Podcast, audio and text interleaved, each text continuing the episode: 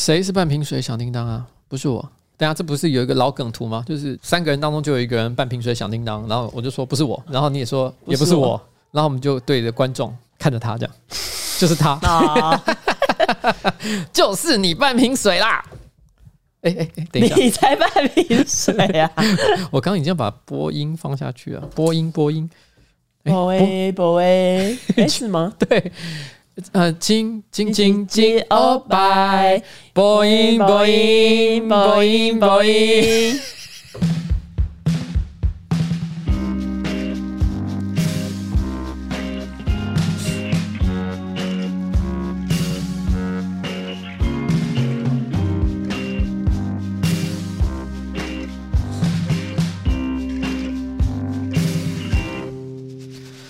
好，各位观众大家好，我是上班不要看的瓜吉，A.K.A. 台北市议员邱魏捷，在我旁边是彩玲。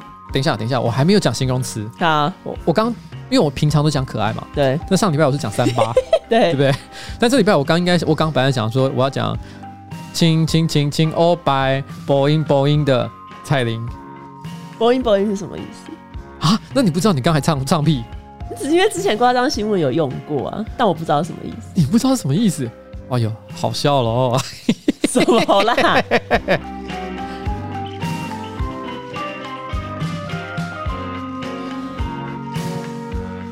哎，东叶，东叶，东叶，东叶，东叶，东叶，东叶，过来。来，我问你哦，亲亲亲亲哦拜，boing boing 是什么意思？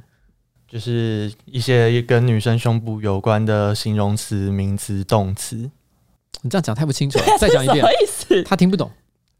就是甩动你的奶。哦，是啊。其实 boing boing 就是一个撞声词，就好像胸部上下抖动的时候，boing boing，端一端的感觉，端一端的感觉。他感觉欧 拜欧拜就是你的奶奶这样子。哦，是啊。对。好呀，那我刚才唱什么啦？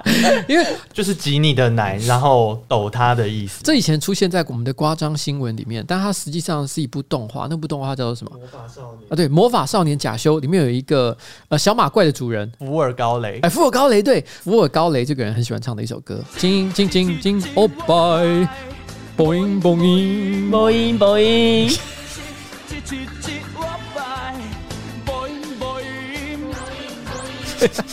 可是魔法少年假说应该要被禁啊！这个完全违反现代某些人的观念了耶。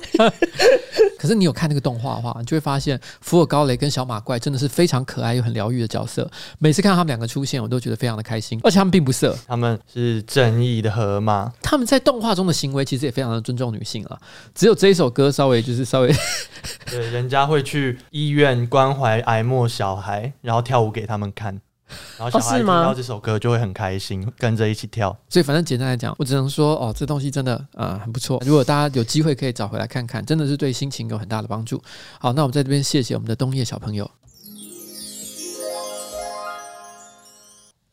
好，OK，这个礼拜其实我发生了一件很无聊的小事。嗯，你知道我前几天去跟政治团队还有一些市议员吃饭，嗯，然后后来吃完饭的时候，我就遇到旁边有观众。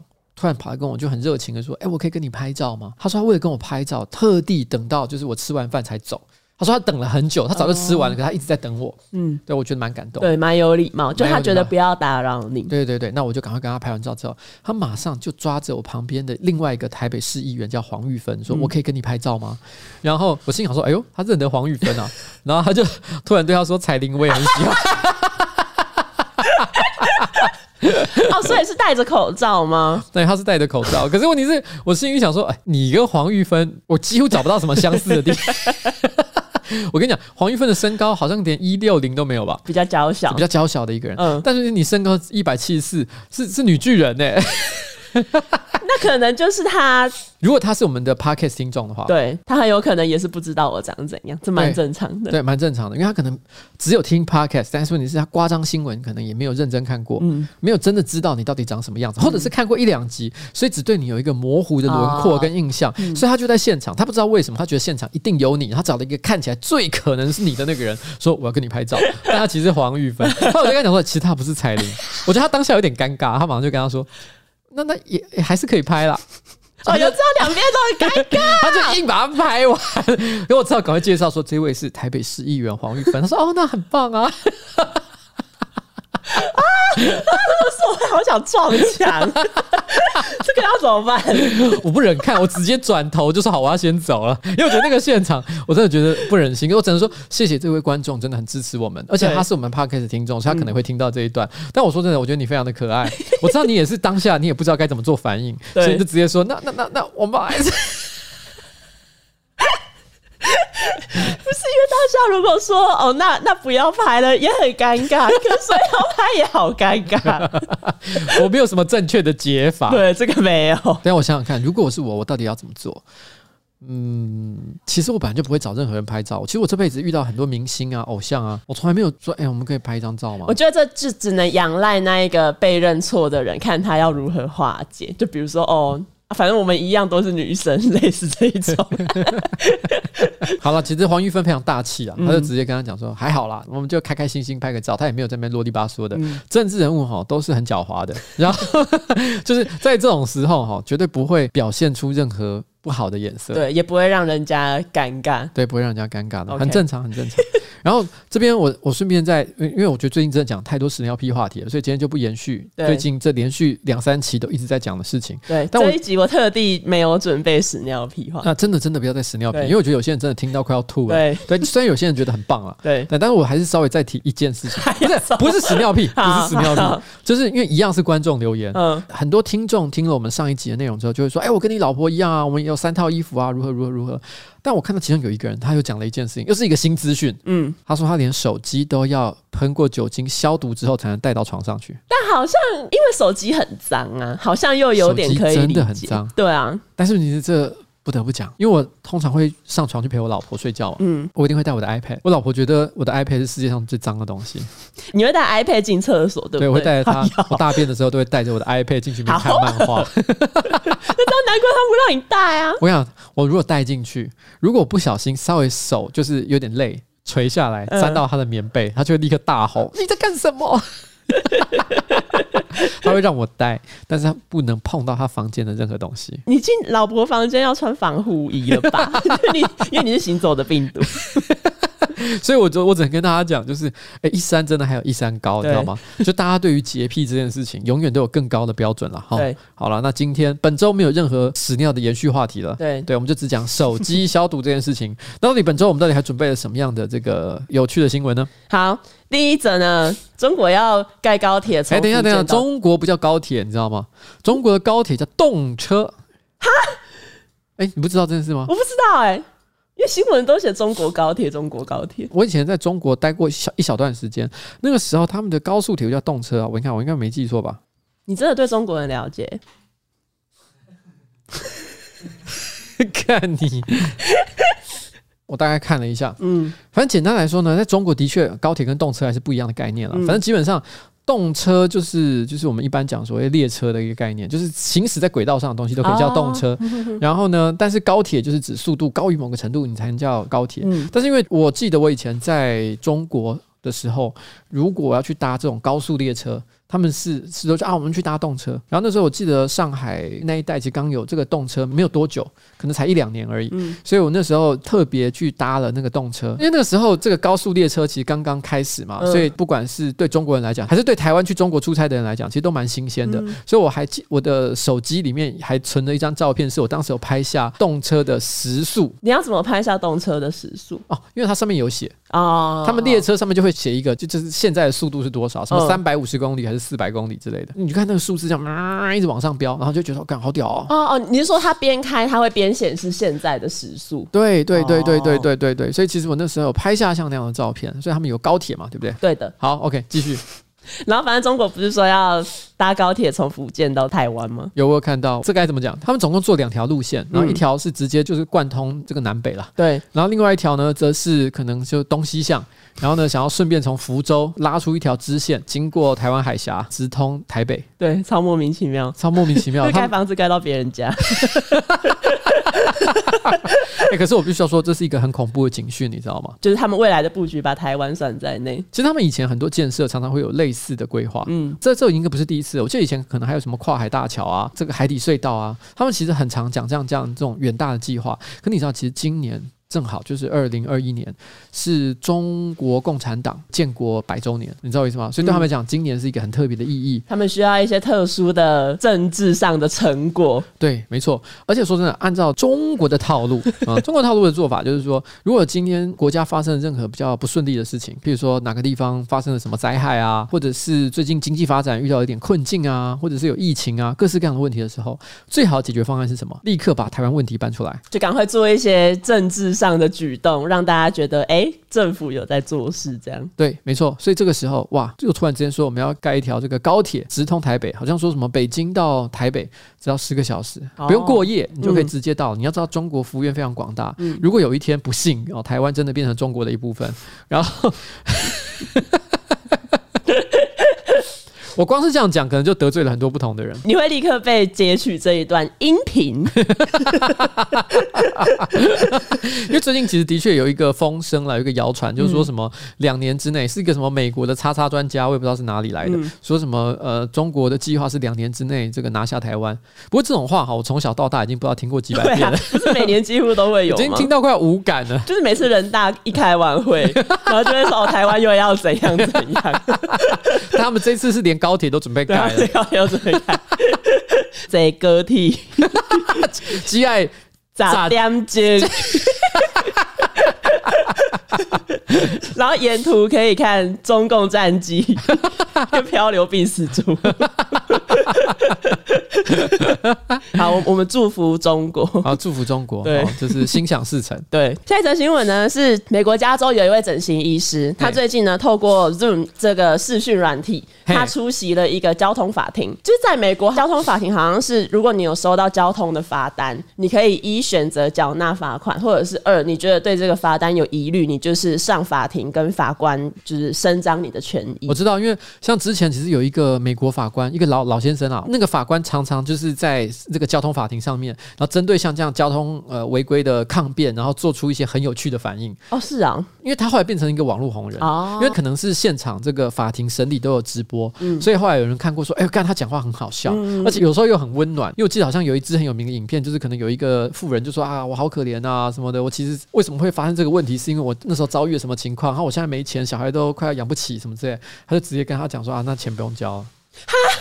然后这时候大家就说：“哇，法官好暖心哦，一点都不恐龙！天哪！”哈，我觉得这样反而是恐龙吧，就是感觉只要讲一下自己很可怜，你去看一下那个影片再说好不好？你又没看，你懂什么？那个女生真的很可怜，你看了都会觉得要流眼泪。好好，我已经哭了，你已经哭了，自己去看。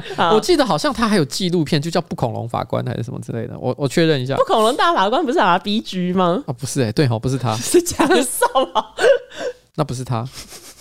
好，算了啊，反正这个故事就是他透过 Zoom 出席一个交通法庭嘛。画面中的他，他就是穿着进手术房会穿的那一种医生穿的手术袍，然后也有戴口罩跟那个眼镜，这样。嗯、那个法官可能一开始就有觉得怪怪的。可他还是就是先按照程序进行，进行的过程中，他一直听到那一个人的背景有医疗仪器的声音。这样，你说他开会，所以是有影像的吗？对啊，对啊，因为他他是透过 Zoom 出席啊，就是。对对对对对，OK。然后那个法官就觉得很奇怪，他就问那个人说：“你是不是现在在手术房为病患提供服务？”然后那个人就说：“对。” 所以他是边开庭边开刀，因为说他是整形医生嘛，对，不对？所以他可能那时候正在把什么细胶填充物塞到另外一个女生的胸部里面，对，做类似的事情，类似，或者是正在呃，我不知道割眼袋、隆鼻，把人的脸给划开，对。而且他在那时候，那个法官问他一个问题，他一个分心，突然发生一个啊，表情像之前那个把名字刻在病人肝脏上那个人一样。刻在你肝脏上的名字。对。然后，因为这个一听就很奇怪嘛，法官就觉得很不好，他就问说：“那要不要延期之后再进行？”然后那个医生竟然还回他说：“哦，没有关系，因为有另外一个医生跟他一起，所以他还可以继续开庭。”如果我是那一家整形医师的客户，或是当天动手术的那个人，嗯、我会直接留下一星负评。下面留言说，他在我动手术的时候，居然还在用 Zoom 跟别人开会，还在还在出庭哎，出庭 什么意思？这个人可以相信吗？然后反正后来法官因为觉得就是这个医生这样的行为还是违背了病患的权益，所以他决定要在下一次再开庭。哦，他还给他机会，已经算非常好了。对，因为正常来讲，如果我是法官，搞不好我会说你这个藐视法庭吧？对啊，你跟我开会哦，你是要来对你的这个交通罚单做申诉？对，你应该好好陈述你正当的理由。对，结果你居然还是边开刀 然后边出庭，时间管理大师。我靠，罗志祥真的应该跟他学一下。哎、欸，罗志祥很惨哎、欸，怎样？你为什么突然开始觉得想想很可怜？没有，因为我们前阵子嘴他很多，所以我今天要帮他平反。好，你帮他平反。我觉得其实他最近真的已经收敛了很多，嗯、像比如说那游泳池，我记得他后来好像也是改正了嘛。嗯，他说那只是造景嘛，那只是造景，但是他应该是要把它改掉了，嗯、就是没有再乱搞了。他只是讲了一个借口，但是他应该是要修正这个问题。嗯，然后呢，最近因为大家不是因为凤梨的问题，嗯，就是凤梨有一些销往中国的，中国说不要了，不买了，对，所以导致凤梨农可能会受到很大的损害，所以他就说啊。我要买两百箱的凤梨来挺台湾的凤梨农。嗯，没想到中国网友不买单，直接说：“天哪，你居然要挺台湾凤梨农？他妈，你还要来中国赚钱吗？你好惨，两面不是人。”对对，其实好讲，他一定心里想说：“我只是想做个好事，对，博个名声，博个名声，有一点点以小人之心度君子之腹了。他可能真的很喜欢凤梨，也想帮台湾的凤梨农。但我觉得博名声也没有什么不对，因为他现在就是需要挽回声势。对，因为他的确在发生这事情之前，他才说他要开始拍 YouTube 影片，对，他要学我们当 YouTuber，他来跟你拜码头。不过以他的声望，他只要拍的比周杰伦好个一点点，我相信他的成长就会非常快。就拍的比周游记，对，比比他的周游记好。他只要拍的比周游记好，我相信他的订阅会成长很快，对吧？哎、欸，可是他第一支影片，我觉得就是很像一些名声当道出来的人。有啊，有出啊，我没看的，你居然有看？我只是看新闻报道的内容啦。哎、欸，你知道他第一集在拍什么吗？我不知道。他就是拍他跟他的团队去西门町，然后罗志祥就是可能假装是旁边在扫地的人这样，然后他的团队会对路人街坊说：“哎、欸，罗志祥要复出，你有什么看法？”但他们都不知道罗志祥就在旁边。有可是这个其实是在美国还是欧美？反正反正我记得这是在国外的某个 YouTube 频道算是很常见的拍法。对对对对，对，就找名人假装成路人，然后在那边顺便这样子做这种访谈。这个蛮常见，对。可是因为他现在是一个负评蛮多的人嘛，然后就有很多人听了就很凶啊，就说什么哦，他应该要把鸡鸡切掉啊，然后什么他就是渣男啊，然后就狂骂他。他们骂完之后，罗志祥就会露出他的真面目，然后就是跟那一些路人，比如说哦，他会改进啊这种。那我觉得还好啊，这听起来还 OK 啦，就感觉是一个做一个付出影片，我觉得蛮好的。对、欸，你记得在去年的暑假七八月的时候，嗯、有一场台湾单口喜剧界的盛会，叫做吐槽大会。然后在上面我是主角，我被大家吐槽到爆，嗯，对不对？被大家骂。嗯、我现在在这边郑重的跟这个呃罗志祥呼吁，虽然我们之前呢曾经在这个地方嘴过你很多次，嗯，但是我们对你是满满的敬意。而且就是如果我看到罗志祥，我一定会想要跟他合照。对，真的你很棒。然后那那个吐槽大会哈，今年年中我们应该也会想要再举行。嗯，你愿意来当我们吐槽大会的来宾吗？我跟你保证，我跟你保证，我跟你保证，赞爆！我跟你说，我们从头到尾都会嘴你嘴到死。可是我跟你说，很多欧美富评很多的明星都是这样起死回生的。Justin Bieber，对，就是 Justin Bieber。我跟你说，如果你能正面面对所有社会对你的质疑，还有我跟你讲，那个时候到时候那些所有单口喜剧演员，他们的嘴可是比网络酸民还要再厉害个十倍。对，你如果连这样都挺得过去，你他妈直接谷底翻身，就会有被讨厌的勇气。对。我跟你说，我等下就直接把这一段音频，我把它截取，然后寄给小双。小双是谁？罗志祥的经纪人。哎、欸，我是认真的，我觉得可以，完全可以。我跟你说，因为我今年我们真的私下也在讨论这个问题，就是到底有谁还能够担任我们下一次这个吐槽大会的这个来宾，让人觉得分量又够，又有话题。又好讲，而且他如果参加，就不仅可以离这 YouTuber 的新身份更进一步，对，还可以起死回生。没错，好，所以真的这个想想，听我一句话，来我们吐槽大会。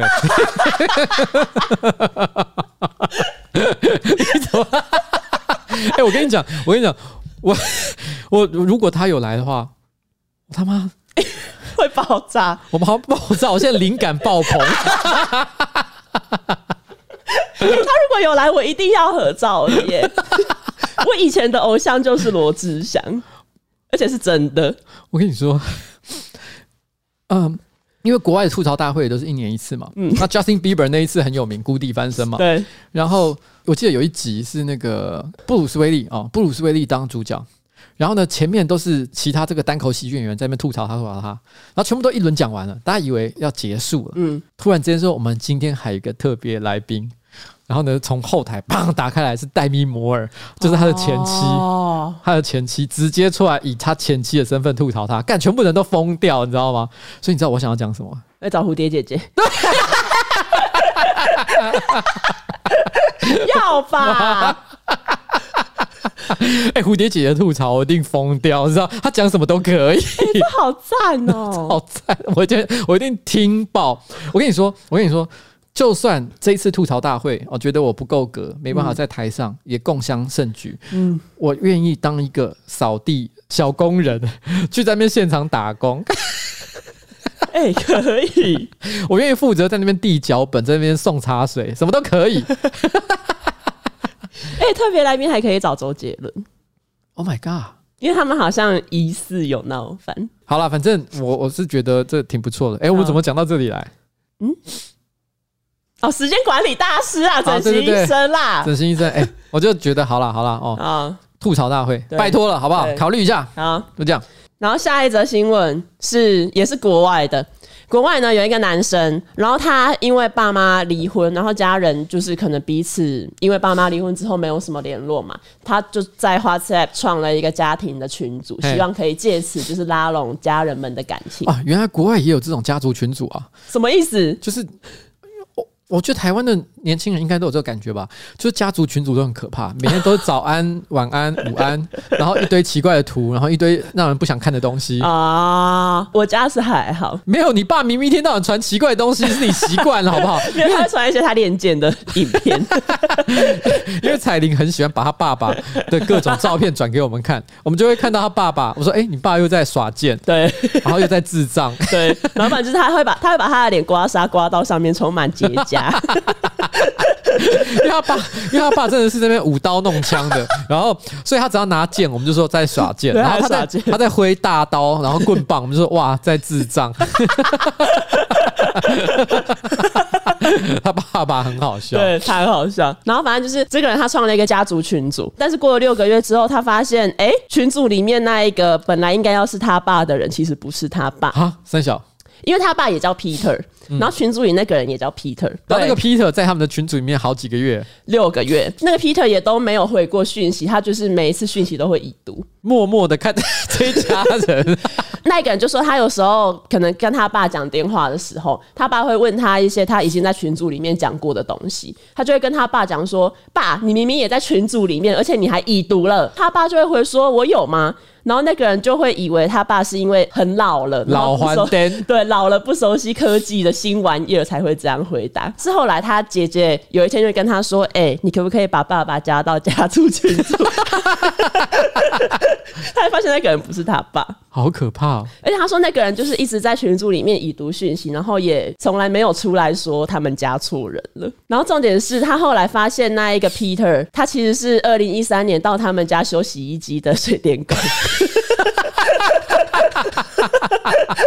哎、欸，水电工可是万年不败的 A 片题材，你知道吗？我家里什么东西坏掉，比如说水管坏掉，对、欸，打电话就是一个美魔女打电话说：“ 不好意思，我家水管坏掉，在漏水，我下面一直在漏水，你可以来修一下吗？” 就这种东西，然后居然让那个水电工，好可怕，对。Creepy，真的很 creepy 耶、欸，就是这很像是一些悬疑电影。可是我问你一个问题：假设今天你有一个朋友，嗯，他的家族群组，呃，有人把一样把名字误会了，嗯，然后把你加进去，你会怎么办？啊，我可能也会留在里面，怎么办？我是 creepy 的彩铃。其实我因为我很怕日后会尴尬啦。其实我觉得我应该，我应该会很好奇，可能会听个两三句，然后呢，但是我还是会。说我好像在错的群组，但是我可能不会发现的第一时间，我可能会隔一下下，嗯，就是在我觉得合理范围，不会让人觉得太恶心的范围之内，嗯，听个几句，看看他们讲话的风格，然后就说，哎、欸，我好像是不是搞错了什么？因为真的待了六个月，太吓人了。对啊，其实是哎、欸，不太方便，而且其实我必须要说，我最近很常被别人误加，为什么？都是你啊？什么东西？因为你害的，你知道吗？你知道为什么？因为你被误加吗？因为那个时候我们要创一个 LINE 上面的官方账号，嗯，然后呢，那个时候官方账号的 ID 是你取的，对啊，你取什么？Froggy Chill，Froggy Chill，在这边特别跟大家广告一下，请大家加 F R O G G Y C H I L L L，啊，C H I L L，对，Chill 就是很很 chill 的那个 chill，对，就是 Froggy Chill，这是我个人的官方账号，嗯，你知道它的拼法跟我真正的账号只差一个字吗？你说。你现在不要念出来吧，我打吗？反正都被人家加错了，是有差。然后这导致很多人，他们本来是要加我的官方账号，嗯，不知不觉就达成我的真实账号，所以导致有很多人会突然间传讯息给我。我以前都还不知道为什么，说很奇怪，怎么最近很多人传讯息给我，还跟我早安晚安呢？那你会回吗？我一开始有回几个，嗯，但我后来开始发现这个莫名其妙的趋势之后，我就开始慢慢的觉得算了吧，别闹了，我没有办法应付所有人的回应啊。那你是不是要改 ID 啊？可是我，哎、欸，你知道我出社会到现在，嗯，我想想看，我是西元两千年左右开始有我人生的第一只手机，我的手机号码从两千年之后，现在整整二十一年了，没有换过号码。哦，你是用啊？我是那种对自己的账号跟号码有特殊眷恋的人，所以我其实就有一种不太想换的感觉。但你知道吗？我现在因为你的关系，我的账号已经变成是全世界公开的资讯了。行啊，因为因为赖的上限只能有五千个人好友，不是吗？但我又没加他，应该还好吧？别人加我而已啊。哦哦哦，他加我啊，但是我、哦、我没有我没有加，我没有反加回去啊。Sorry，不知道该怎么解决。我只能我只能说一件事情，就是如果你猜到我的账号的话，不要寄裸照给我，千万不要寄裸照。寄了你会看吗？求求你不要寄裸照，拜托不要。我真的你寄裸照我会很困扰。好，真的不要，拜托，不要吵。哎、欸，但是就是讲到刚刚那个加群组，就以前其实有发生一件事，就是以前有一次大学的时候，你大学的时候干嘛？但我觉得这好像变态哎，就是大学的时候有一次我看到我朋友打电话给我，好，然后我就接起来嘛，然后我就喂喂喂，然后就他都就都没有声音啊，然后我就我就一直听电话那边到底是在干嘛嘛，因为如果是我朋友要找我的话，我当然要知道他到底有什么事情，然后我就听，然后后来就听到她跟她男友在吵架，不想哎。这可能是求救电话，你知道吗？你说他其实已经被拖到地下室。对，你 你知道不是有那种，就是有些人就是呃，可能被绑架或干嘛的，一时情急就赶快拨紧急联络号码，拨出去了之后随便乱拨啊，随便拨一个电话簿上面号码，叭，然后接通之后就开扩音，然后悄悄放在旁边让大家听这样子，让你知道说我现在很危急。所以那时候听到他们吵架，他可能说我他妈臭婊子，我要杀了你。你心里还想哇，吵架好激烈。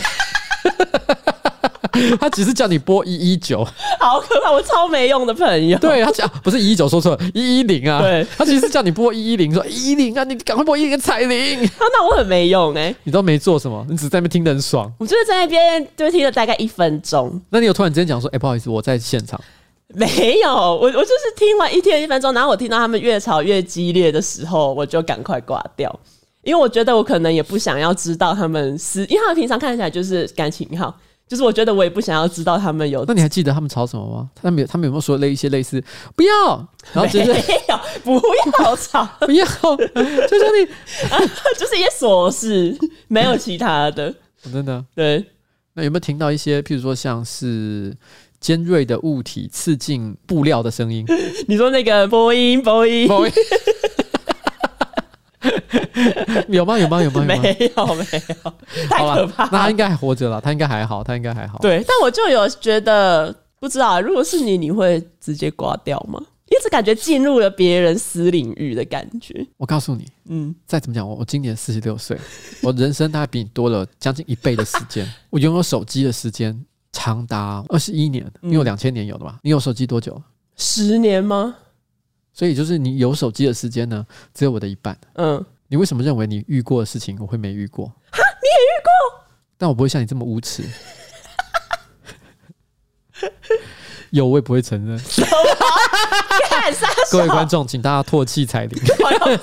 他居然偷听他朋友吵架，偷听了一分钟，而且还没跟他讲。没有，你这样讲代表你也有偷听。我跟你说，我跟你说，真的，这个行为我完全不能接受，好扯哦！天哪，如果你是彩铃的高中呃大学同学，因为差不多就是他开始有手机的时候，对。然后你曾经跟你的男朋友吵架，你知道，你可以想一想，彩铃有没有在第二天看到你的时候露出怪异的表情，幸灾乐祸的笑容？如果他有。他就是那个偷听的偷听仔，可恶，可恶！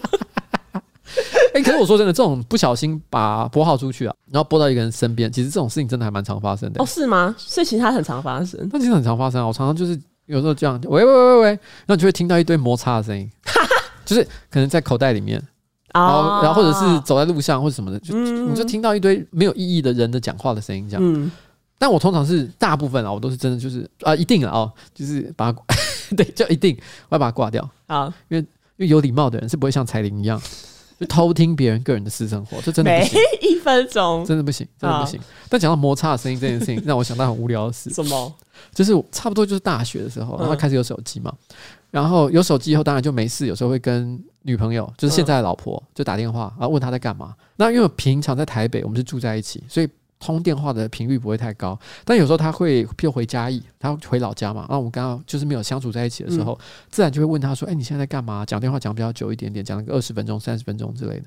然后通常讲到快完的时候，他就会听到一堆摩擦的声音，他就说：“你在干嘛？”我就会说：“我正在拿手机摩擦我的老二。”你现在听到的是我老二的 声音吗？老二的 ASM 吗？我说这是，我说这是我老二的声音，你觉得怎么？是真的，你真的在摩擦老二？你猜呢？哎呀，什么？这是今日最无用资讯。好，我老婆可能怀疑过，但是我可以在这边重复声明一遍，那真的是我老二的声音，真的是我老。好不想知道这件事哎、欸，可怜的手机。手机以为它制造来是帮助人们通电话，后来导致我老婆每次只要跟我讲电话，然后听到摩擦的声音，她就想说：“ 哎呦，不要再弄了。”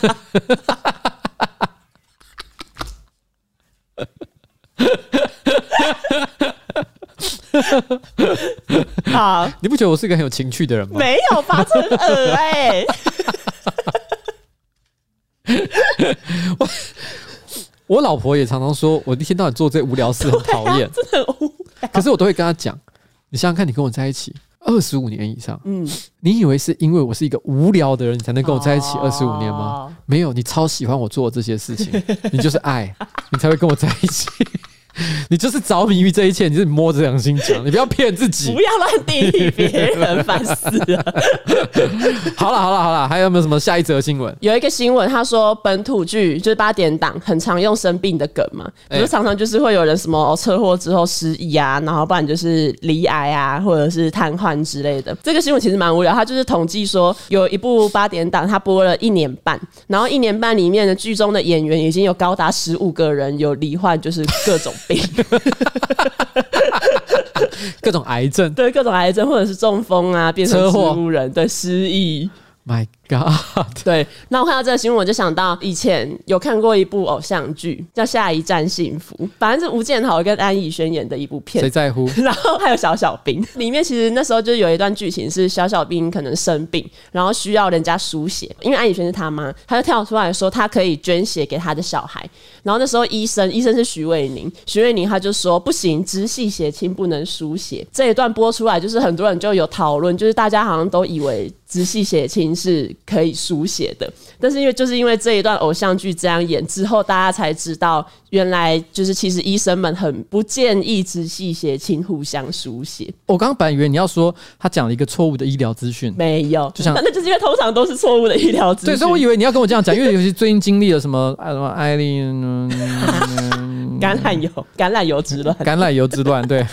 肝胆相照事件，肝胆相照。所以，所以我心想说，哎、欸，所以是要讲一个这个错误资讯，没有，居然是真实的。对啊，哎、欸，那个时候编剧很负责、欸，哎，对啊，对啊，对啊。然后那时候就是这一段被网友疯狂讨论，因为算是改正了大家一直以来误会的一项资讯。因为你是要讲正面资讯啊？对，因为通常大部分就是连八点档都常常会有一些更荒唐的东西吧，像什么车祸的时候人会旋转飞出去。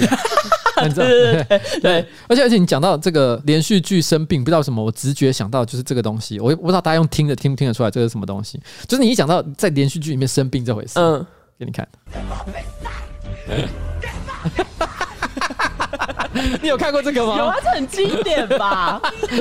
叫美凤有事，咪红咪红，他名字叫咪红。好了好了，太长了。有啊，这个很经典的，这个很经典，对不对？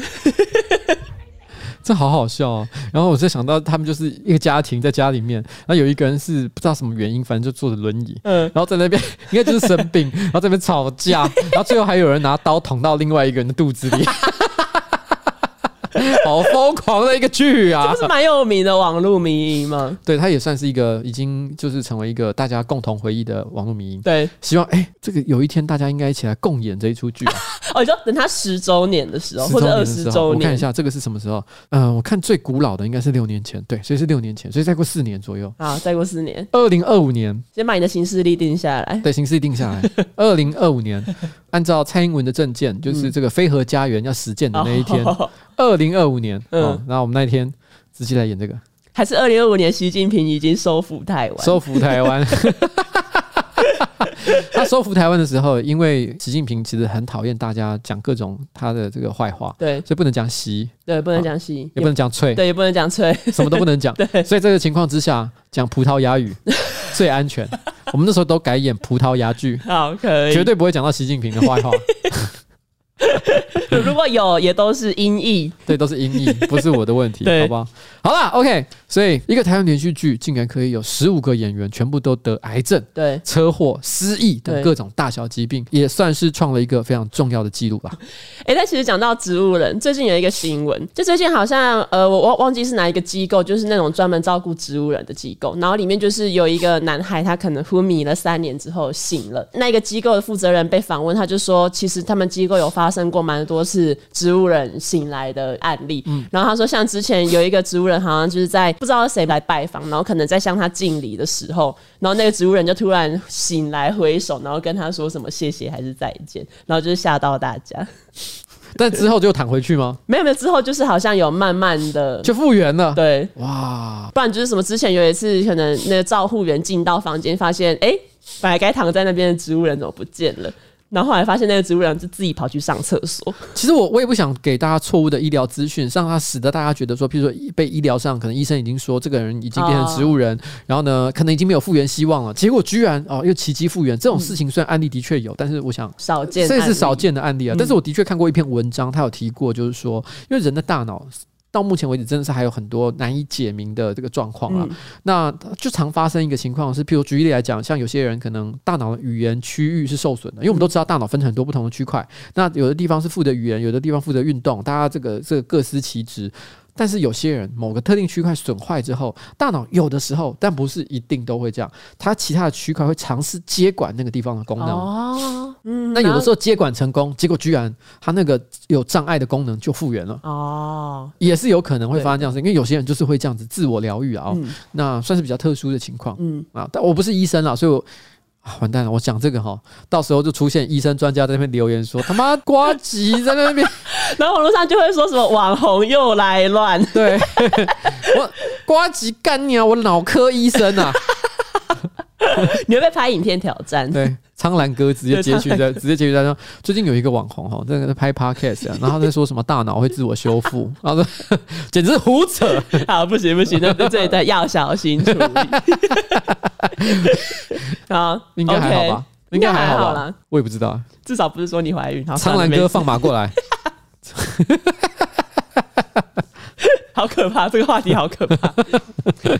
好，下一则是呃前几天那个国民党立委陈玉珍，然后他就是陈柏伟的姑姑啊，陈柏伟的姑姑，然后他就是在立法院咨询苏贞昌一些就是关于台湾水库蓄水量的问题嘛。新闻是写啦，苏贞昌就是很多次都有给出一些呼吁，比如说大家要共同体谅极端型气候啊，大家会呼吁民众节水，就类似这一种。然后陈玉珍呢，他就说院长就是如果无法保证的话，那这样是不是这个行为就很像渣男？嗯，就好像给了很多承诺，可是。一个都没有办法保证。然后苏贞昌呢，他就是听到之后，他就回复陈玉珍，就说什么：“哦，委员，我觉得你这个形容词用的不好。那、你说我是渣男，我不是渣男。那委员讲这句话，那可能脑袋常常在想那个东西。” 那个东西是什么？我不知道什么东西。苏贞昌那个东西是什么？很想知道，请院长直接说出来。欸、你是不是在想那个东西啊，小坏坏？不是啊，我可是我说真的，我我必须要讲，站在一个同样也是民意代表的立场，我不是要帮这个陈玉珍说话了。对，但是苏贞昌，我我认为他一直有一个不太好的习惯，嗯，就是不管是谁对他咨询，如果是他可能不想正面回答的问题的时候，他有时候会做反咨询的动作，就是反咨询其实是在这个。民意代表，我们在咨询政府首长的时候，非常不喜欢看到的一个状况，因为我们希望他可以正面回答问题，而不是用问题来回答问题。这只是一种逃避的状况嘛？对，这并不是很好。但是我觉得这一次的这个状况呢，我觉得苏贞昌虽然很皮，但他这个地方呢回嘴立法委员，我个人觉得不算是一个应该鼓励的行为。可是他也没有说错，因为在于气候变迁的议题之上，其实我觉得就算是行政院院长也没什么能保证的。对对对，因为今天现在的状况，就是因为目前中南部缺水非常的严重。对，那本来台湾。的稻作啊，或者一些农作可能一年两期，可是今年上半这一期有可能会停灌，就是有些地方就没有办法再继续灌溉了。嗯，那这是一个非常不得已的情况。但如果今天天就是没下雨，你要叫苏贞昌从哪里把水运过来，这件事情其实本质上是做不到的。对，那当然陈玉珍可能，因为他其实苏贞昌回应就是说，那大家就多节省嘛，对不对？那陈玉珍可能就说，欸，你不行啊，你你要想办法解决啊。可是事实上，其实人类想要改变气候这件事情，已经在过去几十年间证实是非常困难的，像像早年其实还会有所谓的造雨部队嘛，嗯，你知道这件事吗？嗯，就他们尝试会用飞机啊，然后撒盐啊，还是什么之类的，然后尝试想办法。增加雨量，可是大家现在都会发现，你就算局部发挥了一点点效果好了，但是问题是整个大环境其实不会有本质上的改变啊！现在就是没有水嘛，你知道吗？天空就是不掉水下来，那一点办法都没有。所以我今天早上其实这很巧合诶，我正好其实跟另外一个立法委员叫洪生汉在讨论气候变迁相关的议题，其实他就有提到，就是说，其实我觉得现在接下来台湾面对这个问题哦，可能也要思考，因为气候变迁已经是一个不可逆的过程了。对，当然我们除了可能一些环保的措施，什么节能减碳要尽量做之外，其实可能也要考虑台湾的农业啊，可能也要一些改变。譬如说，可能大量使用水的这个农业类型，似乎也要开始改变不同的这个农作方式。嗯、那不然的话，其实你如果今天这个缺水的情况持续十年，那我们还能够活下去吗？嗯、不行吧？可能生活都要有改变了。嗯，所以我觉得这个是这个陈玉珍这个咨询哦，不是很周延的地方。他可能受过伤，什么伤？所以陈玉珍有上一个网络节目，主持人是阿 Ken，然后阿 Ken 就是问了陈玉珍一些爱情方面的看法。他说了什么？他都跟阿 Ken 讲了，不能跟我讲吗？哦，也是哎、欸，对啊，他跟阿 Ken 讲什么？他曾经有一个交往九年的男友，这个九年是因为后来他家人希望我跟他结婚，他听家人的哈，不是真的爱我。那我知道，然后可是因为他就是觉得他不想跟男友发生性关系。因为他就是觉得要留给可能最后的那一个人，可是那男友还是跟他交往了九年，不得不说，其实也是蛮诚恳的啦。因为如果我可能第九个小时我就放弃了，太快了吧？我我这个人没什么耐心，不要就拉倒，对，不爱我就拉倒，不爱哎，怎么唱？不爱我就拉倒。呃不是我的歌，不是这样。不做爱就拉倒。没有啦，可是我觉得这是个人选择。对，我我尊重他的个人选择。对，没有啦，就这样而已。所以你就说他其实受过伤，他蛮有可能在爱情里受过一些伤害。所以你是说，所以苏贞昌才会在那边讲说，你是不是常常在想那个东西？苏贞昌可能对他很了解，他有看阿 Ken 的采访，还是苏贞昌跟他交往九年？哎、欸，可是我说真的，其实苏贞昌这句话哈，我为什么我一开始会说，其实我觉得还是有点不太好。嗯，我觉得他回答他的想要讲的事情，就是这个事情他不能保证这件事情。我虽然是觉得 OK，对可是我认为说他为什么我说他不好，在于说他讲你是不是常常在想那个东西？这是什么？哦、这感觉是一个暗示，这是一个羞辱，对对不对？因为他讲的很模糊，他可能是很多意思。嗯、比如说你可能是在讲说啊，你是不是想色色的事情啊？嗯、你是不是想要交男朋友啊？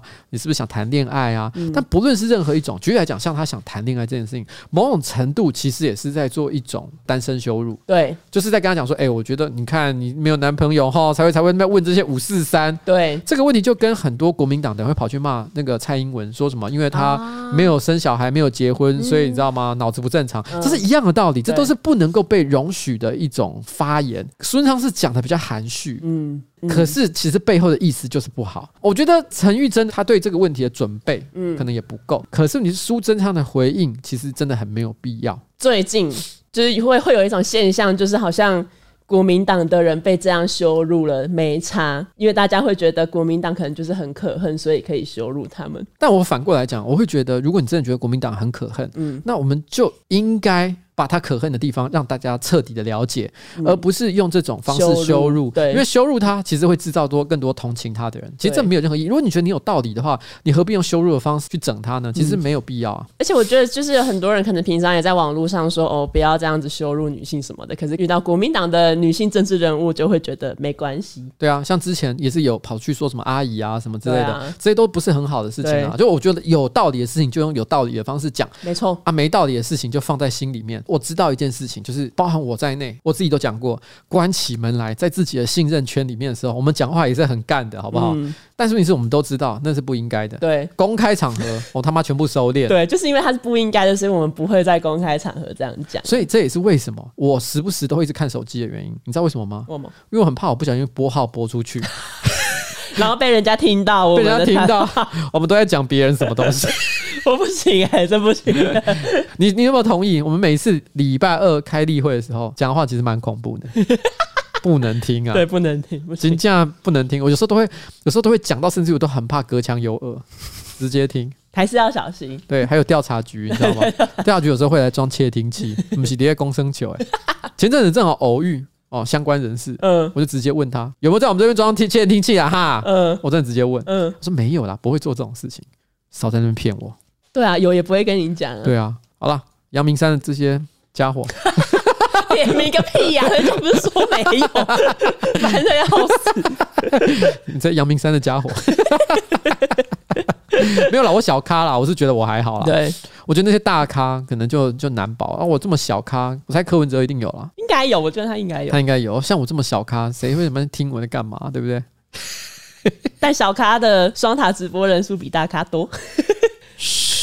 我答应汤马士，但我没有答应他吗？是，绝对不可以谈这件事情。啊，那你不要谈，绝对对。